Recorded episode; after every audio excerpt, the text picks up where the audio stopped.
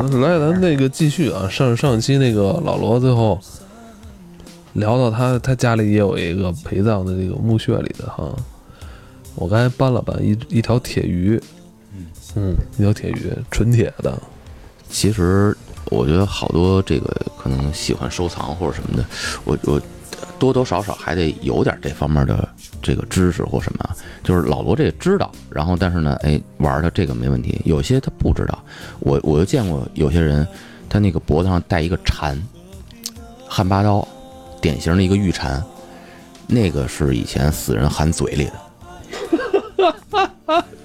对，那他拿这个觉得挺那什么，还戴脖子上，因为以前说汉八刀其实就是说是八刀啊，但其实不是不止啊，就是那个像一个那个蝉就寄鸟，因为以前古人就认为它会那脱壳而生嘛，就是其实是一个寓意。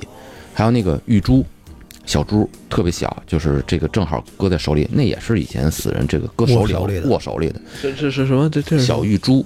玉珠。弹球那么大的啊，对，哦就一个珠子是吧？不是珠子，是猪屁个。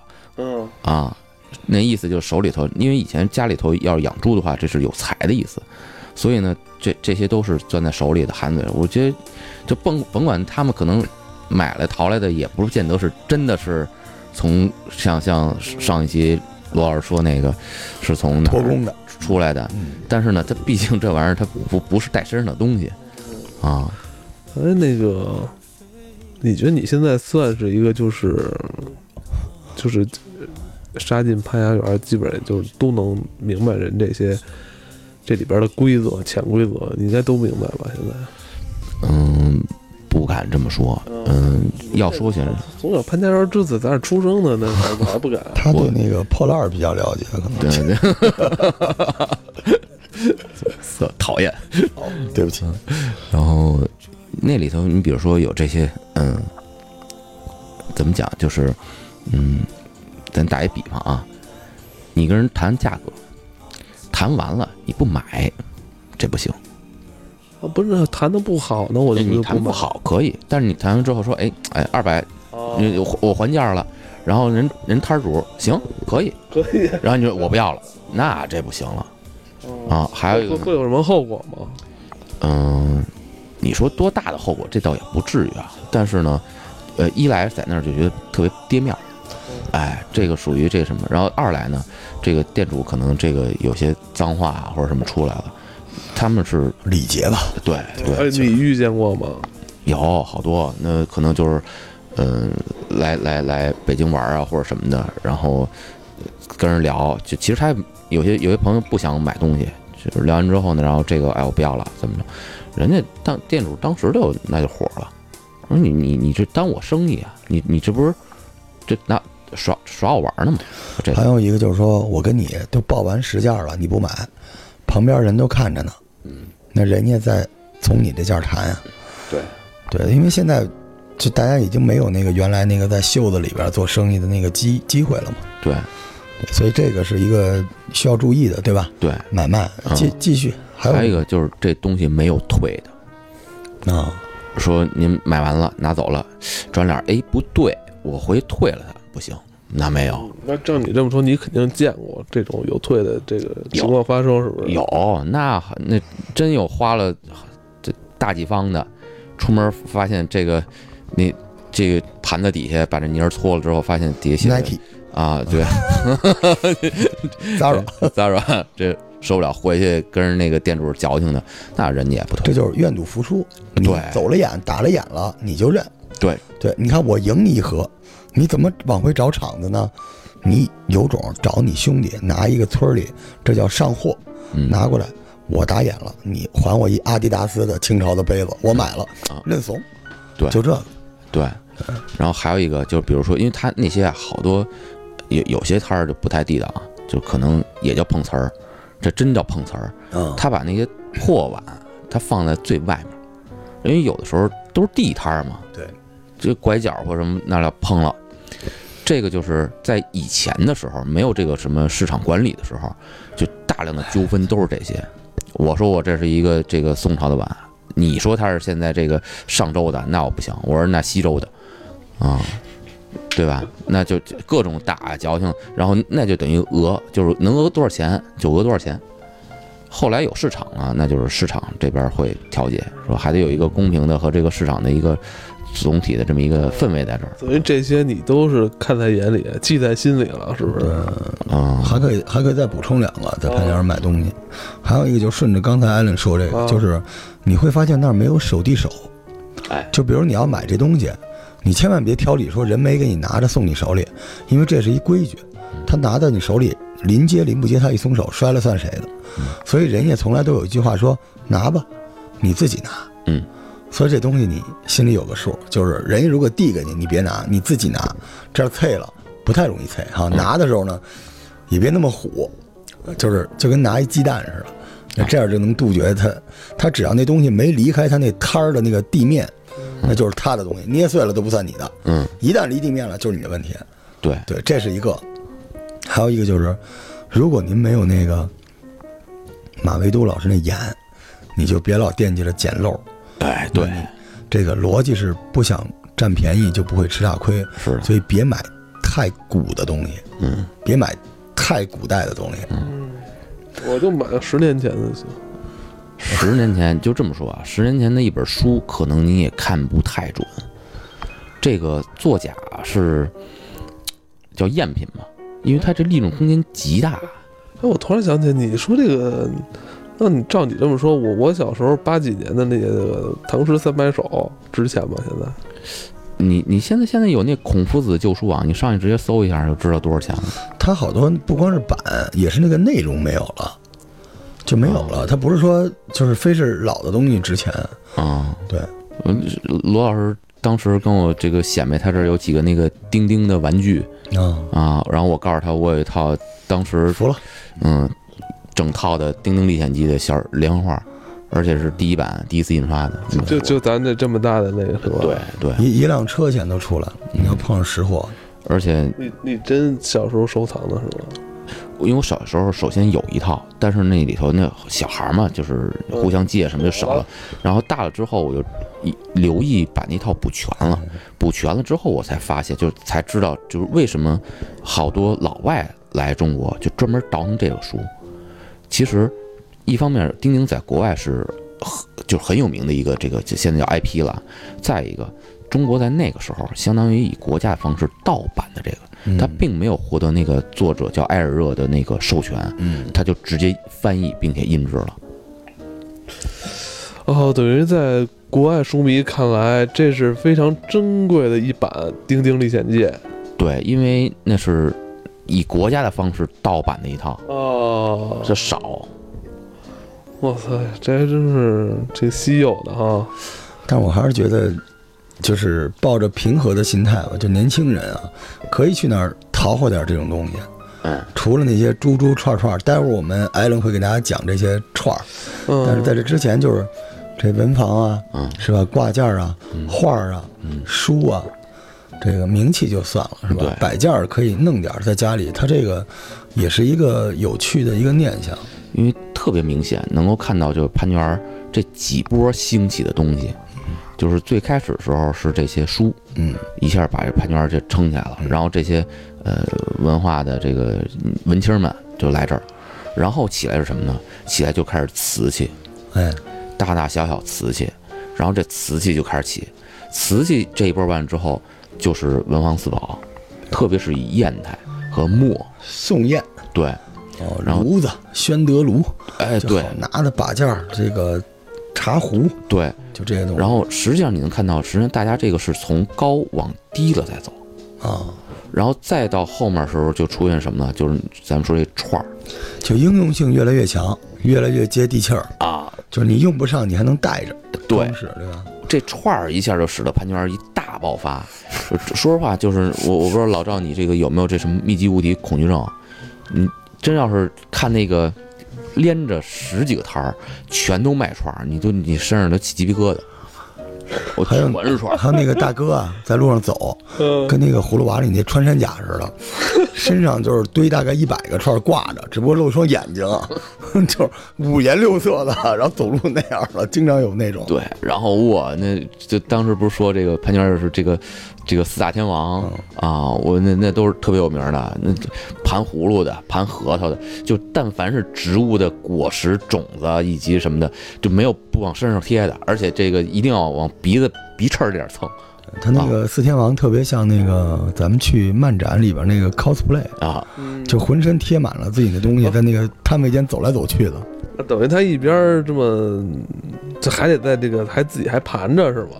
哇，这这弦胳膊不够长，不是，都都都你满脸油的，我刮的是那东西谁买呀？都他要的就是这种，就是有这种反骨的一个劲儿。哎，我去，我一直就觉得，啊哎，头顶上那串儿撸走了，他也追不上你，这浑身都是串儿，跑不动。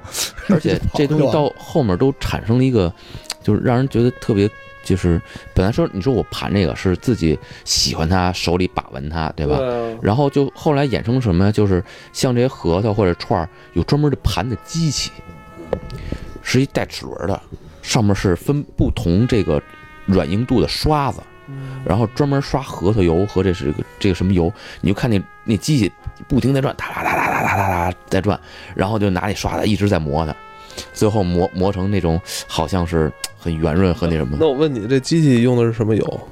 机器机器汽油啊，那我觉得汽油都好。你知道现在上上次好像跟小雷录音，你知道吗？他手里不知道拿哪，听我说，手里不知道拿哪儿从哪儿拿一串儿，没事儿跟那鼻子这儿刮。那他有他妈其实也也他妈还有金针豆，对啊，就是那儿。如果有抑制性皮炎的人，这个产量都特别高。对哎呦，我自我一我一看他那个没事儿就啊，哎呦特难受，我觉得特恶心。他拿那个串儿可能当毛巾使呢。真的，不是，也是治疗的一种方案。对，是吧？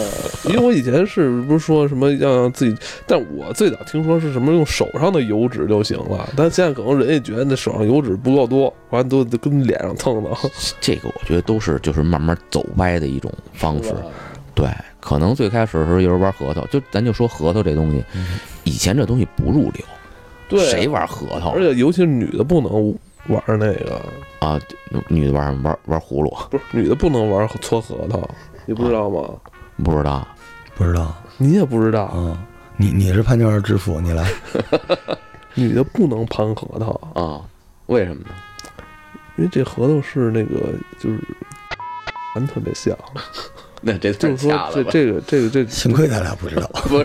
不知道。女的就不能这么玩儿，那这女的不能这么玩儿。那这么说，老爷们玩更奇怪了。不过，哎，你要这么话说，好像也很少见女的盘串儿了吧？对啊，很很不雅观，你知道吗？这女的盘串儿也特别多。现在就什么呀？那个又兴，就是从这个各种籽儿，像什么星月菩提啊什么的，就专门女的去玩这个、嗯，啊。然后莲花菩提，就最后恨不得砗磲很少带，因为砗磲它它跟那个身体摩擦，那砗磲会变变得越来越小，哦，因为它是生物的，那是那个贝壳的那个嘛。哦哦，就本来是您这儿挺好一珠子，戴两天，哎，小一圈儿，嗯，那个带的人少。对，然后但是你要说，呃，类似这种珊瑚，很多人带珊瑚，嗯，珊瑚挺贵的哈，珊瑚又分出好几个，那个没法盘吧，在头上摸来摸去，然后满脸都是血。那那那不不，但但是珊瑚，你比如说什么阿卡红，那个红级，然后什么这个天使之面什么，就是分分好好好多不同的等级，就中国人消费能力太强，真的，嗯，这什么到中国就哗啦一下就火一阵儿，然后这一波就起来了。那个，嗯，那个潘家园那个就是后边，啊。就是往南那边不一大堆石雕石塑嘛。啊。大家如果感兴趣，可以去那儿请个佛头什么之类的。但是我我我我有一病人是一大姐，啊。那个福建的，特别信佛，到那儿说跟一个大概两米八左右的石的观音有有缘，呃啊。就硬生生的把那观音给拉走了。啊。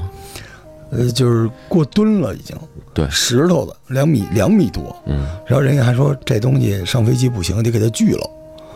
反正后来不知道怎么运回福建的，可能最后就运了个佛头回去。开车呗，用车运。不装不进去，巨大。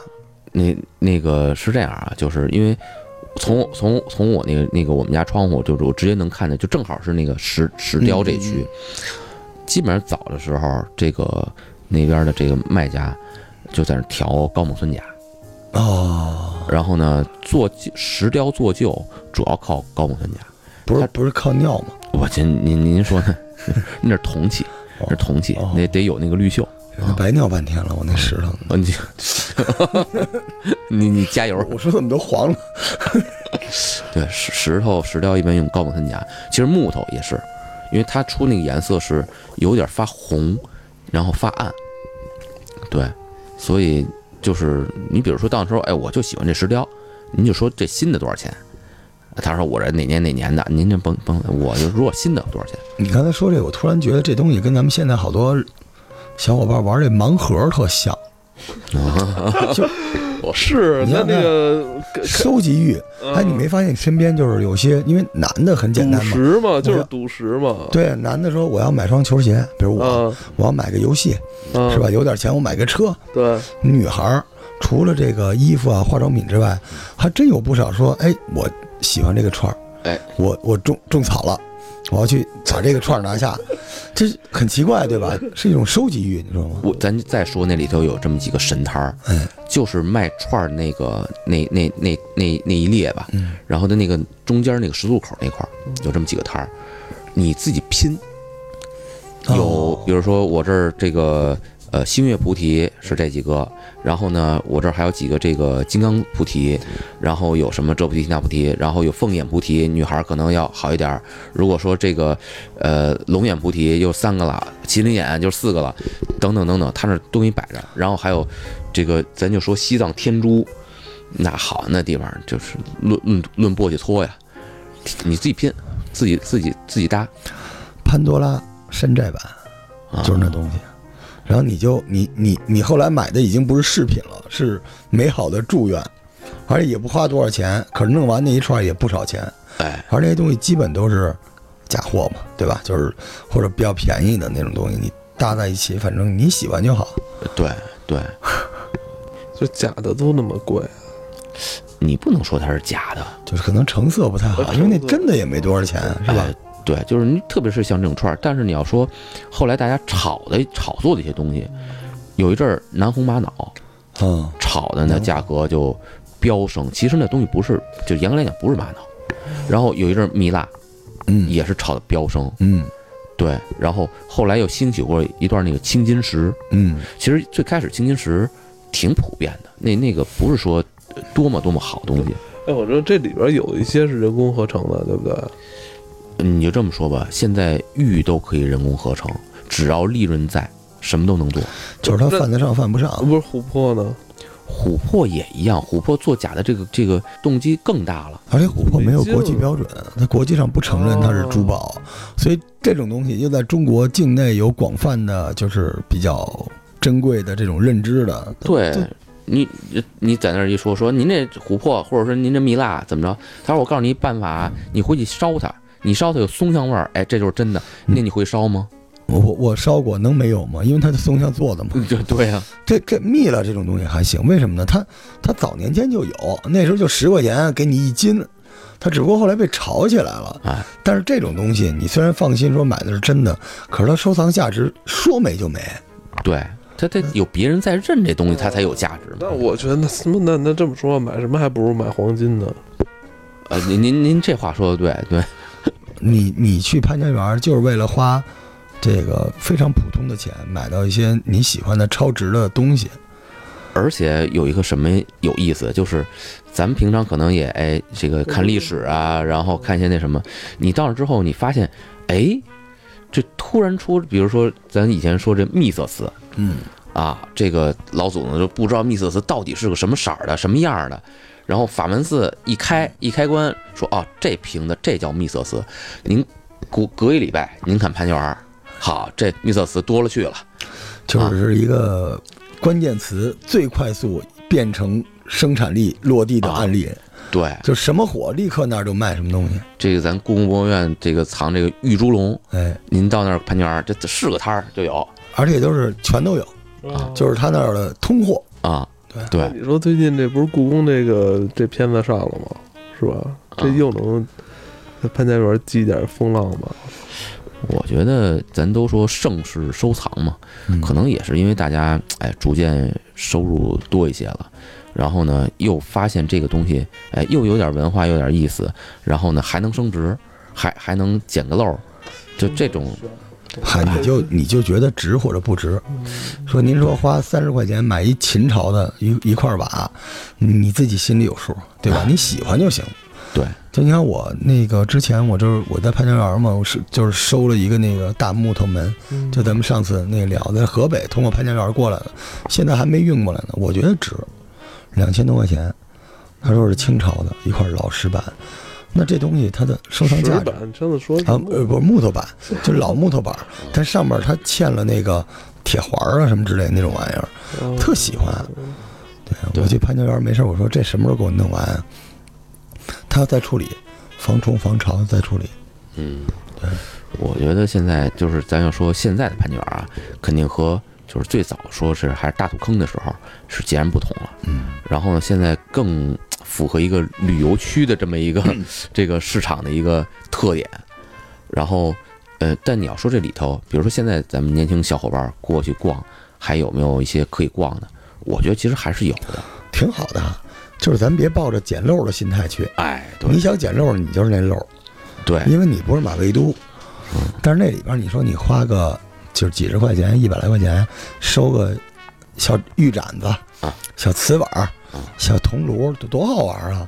对弄一个搁家里边，这些都挺有意思的。而且你比如说，我我举个例子啊，嗯、他那个呃，就是您说那个那个呃，过了那影呗，然后那右手边这个那条它走到头儿是几个刻章的，您可以在这潘家园里头啊选一不错的章料。嗯，然后呢，到那儿之后，让师傅呢，哎，给你刻一个章，人名章。其实现在很多人这家里都没有这个人名章了啊，您就让他给你刻一个，哎，英文的、洋文的都行。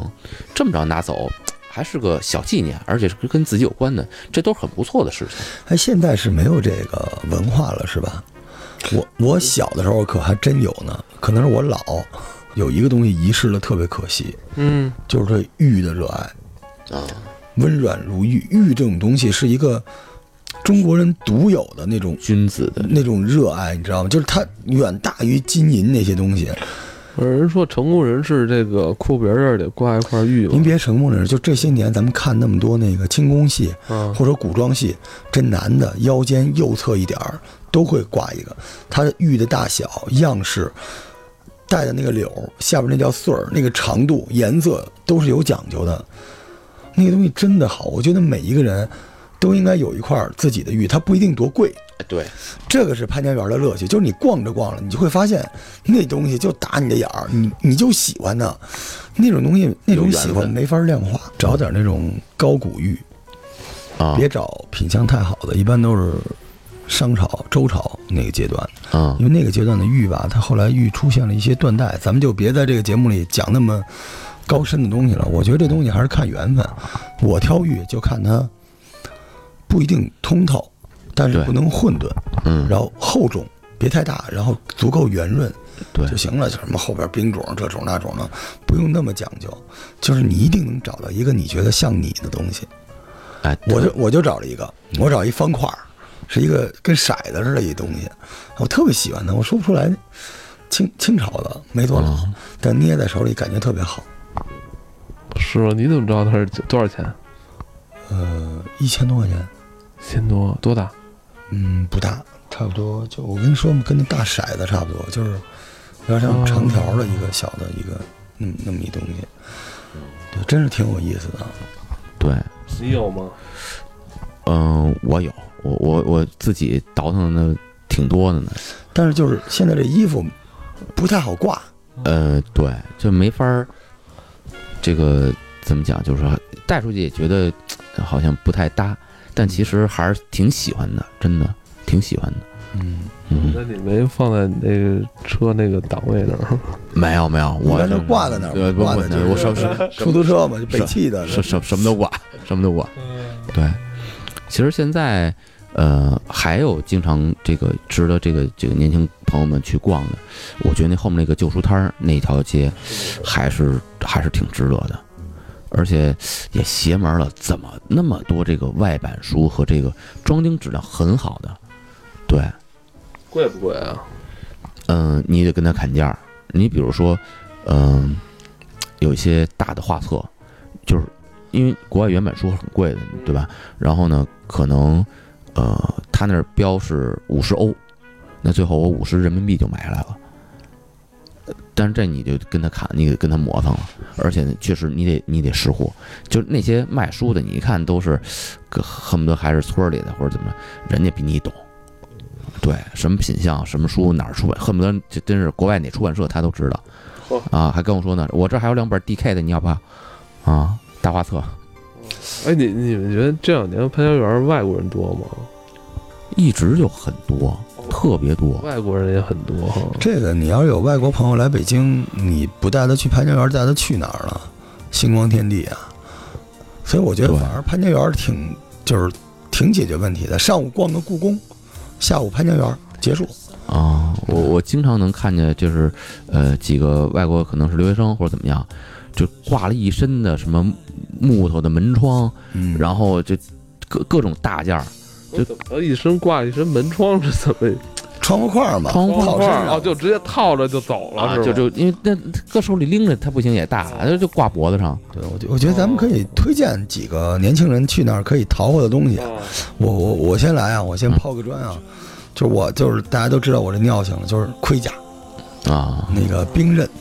潘家园正门就是南门进北门进去之后，走到头，呃东侧一溜儿房子都是卖这种，就是大家有时候会不是管制焦具啊，刀管制刀具就是这这个中国的古代的宝剑呀、刀啊什么的，就是大宝剑，对吧？潘家园买就行，因为网上买还不方便，不方便运。潘家园买点挺好玩的，嗯。这是一个，还有一个是这个木刻的那种窗口，或者木刻的小屏风、小窗花儿，嗯这种东西，他那儿卖的很多都是别地儿拆下来的，嗯特别的漂亮，拿回家挂挂到白墙上就行，就这个挺好。然后呢，这个古画，嗯，做旧的古画，做的非常好，非常的便宜，买几幅，然后家里挂挂。我觉得这些东西都都一一下就能把你那个屋子那个状态给嗯给变了。我要这么说的话，我倒挺建议大家看看这新画因为呢有这么一个，就是呃，你要知道，好多好多画家在没成名之前，他们要接一些活儿，嗯接一些活儿什么呀？就是潘娟这里头走的这一类的，就是大通货。你比如说就画山水，嗯啊，就画牡丹，然后就画什么？这些人可能说这一个构图做出来之后，这一下画十幅，你都想象不到那个画有多便宜。我我我我见识过，我有时候在那大商场里边有那种拍卖的，我操，都给你裱好了，你知道吗？最后说多少起拍价一百五，最后还流拍了，大爷大妈就看半天也不买，什么花开富贵，我说大花挂挺漂亮的，一百五十块钱干嘛呀？还不拿家去？哎，现在潘家园还有这个盲盒吧？啊，赌石。呃，赌石、赌核桃的，